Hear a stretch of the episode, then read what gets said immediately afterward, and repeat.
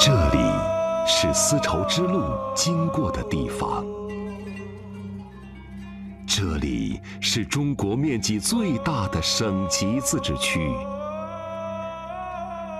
这里有绵延千里的天山，这里有一望无际的草原。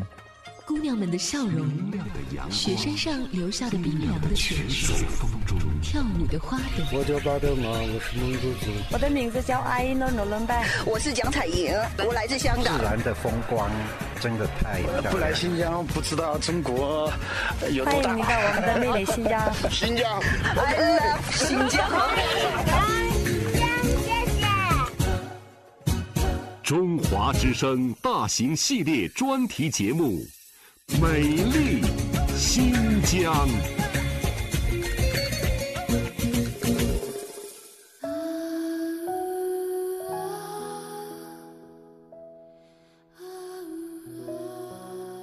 说起薰衣草，不少人会首先想到法国的普罗旺斯，那里是盛产薰衣草的地方。但是你可知道，在我国的新疆也有这样一处浪漫的地方，那就是伊犁的。霍城县，每年的六七月，这里有上万亩薰衣草热烈绽放，汇聚成一片紫色的海洋。空气中到处飘荡着让人陶醉的香气。伊犁的薰衣草是全世界继法国普罗旺斯、日本富良野之后的第三大薰衣草种植基地，也是我国唯一的薰衣草主产地。为什么在这儿薰衣草会长得这么好？新疆解忧公主薰衣草基地的王经理告诉我们说：“最重要是它气候。咱们知道伊犁整个这个地方，就我们这一块薰衣草长得最好的，拿到新源县都不行。为什么不行呢？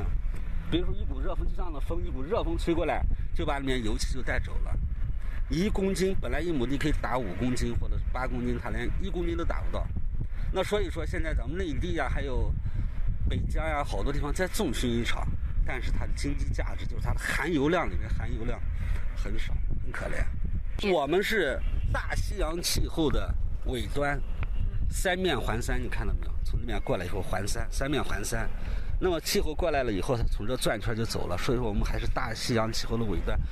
所以说薰衣草的长殖的，特别它的油，特别的，最少一亩地能达到五公斤到八公斤。如果没有这个产量的话，农民是不会种它的。只能起到观赏作用。伊犁河谷特有的自然气候和水肥条件，成为了薰衣草大面积种植生长的理想环境。目前，伊犁霍城县已经是中国薰衣草最主要的产地，产量占全国的百分之九十七，薰衣草精油产量占全国的百分之九十五。从赛里木湖到伊宁的一路上，都会不断的看到薰衣草农场。高贵美丽的薰衣草，掩映在高高的白杨树下，镶嵌在碧绿的麦田中，和远处的雪山一起，为大地涂抹上绚烂的色彩。在薰衣草博物馆，王经理在一面标本墙前面为我们介绍薰衣草的品种。这一块是我们标本馆，咱们的标本是通我们我们伊犁研究院的几位科学家通过八年。采集收集而来的，这只是其中的一部分。从下数第三排全是薰衣草的品种，大家可以看一下，薰衣草品种有多少种？当地的所有的自从引进过来以后，薰衣草是多少呢？它都是五轮花，而我们通过神五、神舟五号上去以后，种子上去以后变异，变异完了以后，我们培育成太空苗。太空苗的花穗非常长，它可以达到八到十二轮。它的提油数可以提到每每亩地可以提到八到十二公斤，而咱们当地的已经是五六十年了，现在也只能最高产量一亩就是五公斤，而且它的花非常的紫，颜色非常好看。你看这些薰衣草，花和叶子一起起来的，而我们太空苗以后，它一个独杆儿一下上来，非常的好看，底下是花叶，上面都是薰衣草。这种薰衣草到底什么样呢？王经理也带我们去薰衣草园里实地感受了一下。你闻一下薰衣草的香气。这是我们的今年的品种，你看一下。这是今年的一种新品种是吧？这是我们太空苗。哦，这就是太空苗。这就是太空苗。刚刚我给你指的太空苗就是这个种。到明年它开出的非常好。哎，我发现就像看您它的花说的那样，轮，它是超过五轮的。嗯我们随便拿个数一下，它应该超过五轮的，一二三四五六七，哦是不是？一二三四五六七八，你到当地所有的薰衣草不会超过五轮的，嗯，兰花都不会超过五轮，这是太空苗，上过神舟五号的。对，就像您说的，它那个就花一枝独秀这样，底下才是叶子，好长一段都是长长的对花杆儿。还要长大了以后啊，整个这一个惯性非常大，惯性完了叶子都在底下，啊你看它的它的杆儿，亭亭玉立的，而且特别肥厚，颜色紫，这个籽特别饱满，特别肥厚，产量特别高，是吧？你看这还没有开开，这个这个就没有开开。薰衣草要晒干花的时候啊，就要这样的，这个叶子还没开开就要把它割下来进行晒干花了。这个晒出来干花啊，因为它香气都包在这花蕊里面的，拿这个晒了以后啊，一晒干花，这个它就变黄了，变黄以后花的颜色就不好看了。所以说，每年最早开始晒干花的时候，在六月的八号到十号就开始了，割下咱们晒花。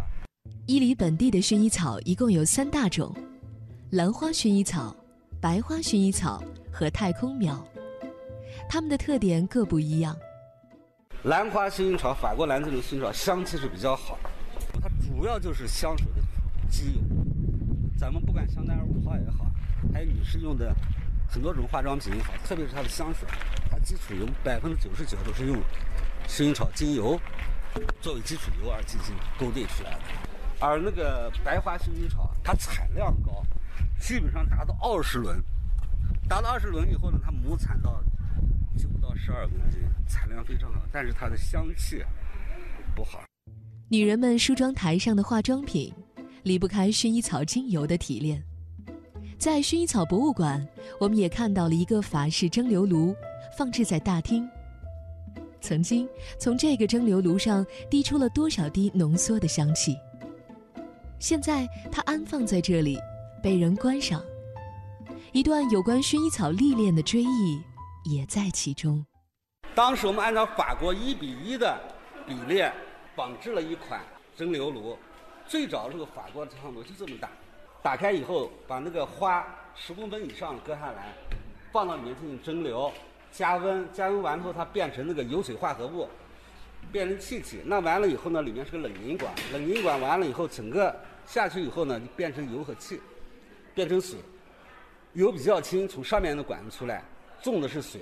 一般这边加薰衣草要加到二百五十公斤到三百公斤，加热，加热完了以后它变成蒸汽，蒸汽完了加冷水冷凝管，冷凝管出来就是分油器，分油器底下是花水，上面是精油，提炼就是这样而得来的。薰衣草是全世界最受欢迎的香草。薰衣草的花穗可以做干燥花和饰品，可以做香罐和香包，可以提取薰衣草精油，可以做薰衣草果酱。它是高品质的蜂蜜源，是烹调食物的辛香料源，还是一些药的原料。对于舒缓紧张、平稳血压、改善睡眠、松弛肌肉、减轻疼痛。治疗外伤都有很好的作用。薰衣草是目前世界上发现的功能性最多的植物，迄今为止，人们发现薰衣草的功效有九十多种。伊犁人美涵就特别钟爱自己家乡的薰衣草。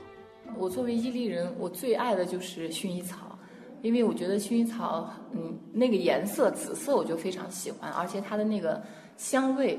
我觉得也让我特别陶醉。伊犁州州之外的朋友，我都会就是到这个薰衣草开放的季节，我就会邀请他们来看薰衣草，因为我自己特别喜欢。因为我觉得薰衣草这个东西真的很好，比如说它它那个对那个就是失眠啊，对你神经衰弱啊这方面，我觉得都有都都有帮助。然后那种熏香，我觉得如果你一天特别疲惫，回到家里以后，你就熏一熏一下那个薰衣草的精油，我觉得一下就缓解你的那个神经啊。我觉得很舒服，而且我觉得薰衣草特别漂亮，就是那个薰衣草那个花海，我觉得就是别的是别的那个其他花是不能比的。每年这个季节的时候，我觉得我我是看薰衣草百看不厌，虽然就是生在这个地方啊，看了很多年了，但是我还是百看不厌。我还是喜欢给那个外地的朋友推荐来看薰衣草，因为很浪漫、很神秘啊。咱们全国各地的人说起薰衣草，可能都会说法国普罗旺斯，但是我觉得我要说的是最美的还是在伊犁看薰衣草。这里是中华之声大型系列节目《美丽新疆》，欢迎继续收听。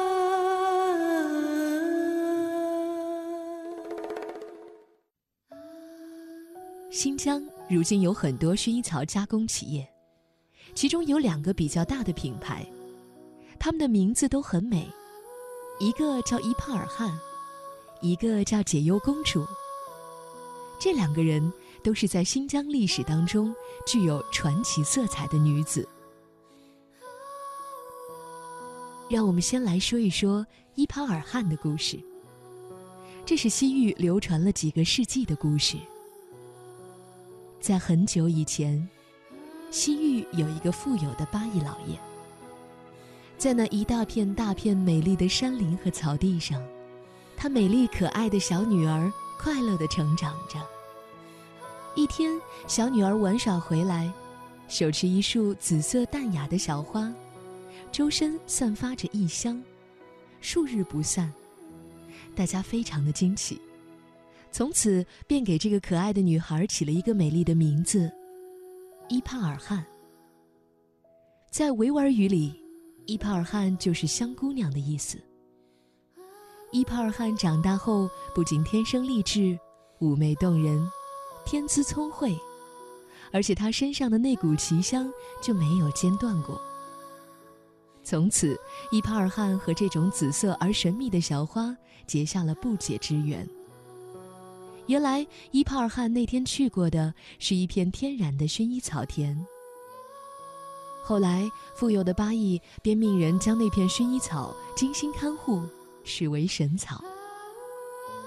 再后来，清朝的乾隆皇帝选妃，伊帕尔汗被选中，因为她满身的奇香，被乾隆皇帝赐名香妃，非常宠爱。香妃死后。乾隆皇帝按照他的遗愿，将遗体用马车运回西域，葬于阿巴霍加墓，人称香妃墓。一九一四年，故宫裕德堂还展出过一幅以香妃戎装像为题的清代女子戎装油画像。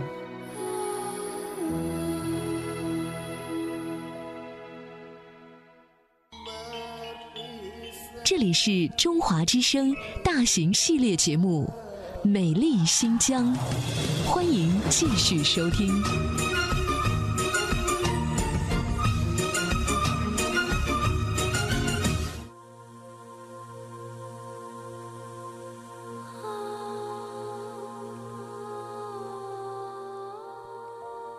我们再来说说解忧公主的故事。这也是历史当中的一个传奇女子。在新疆伊犁的特克斯县，汉朝的时候就是西域乌孙国的领地。这是天山脚下的一个强悍的游牧民族，位于丝绸之路的要冲。在汉和匈奴的较量中，乌孙国承受着来自双方的压力和拉拢，始终摇摆不定。公元前一百零五年。汉武帝派西军公主前来和亲，下嫁乌孙国王昆莫。西君公主虽然出身高贵，容貌美丽，才华出众，可惜性格柔弱忧郁。来到乌孙之后，水土不服，语言不通，整天以琵琶来排解忧思。五年之后，便郁郁而终。随后，解忧公主便负担着和亲的重任，踏上了乌孙的土地，被封为右夫人，和左夫人匈奴公主同是乌孙王。两个女人争的不仅仅是一个男人，更是一个国王，一个王国。尤其令汉人难以接受的是，乌孙有一个传统：老一代国王去世后，新任国王要继承父亲的妻子。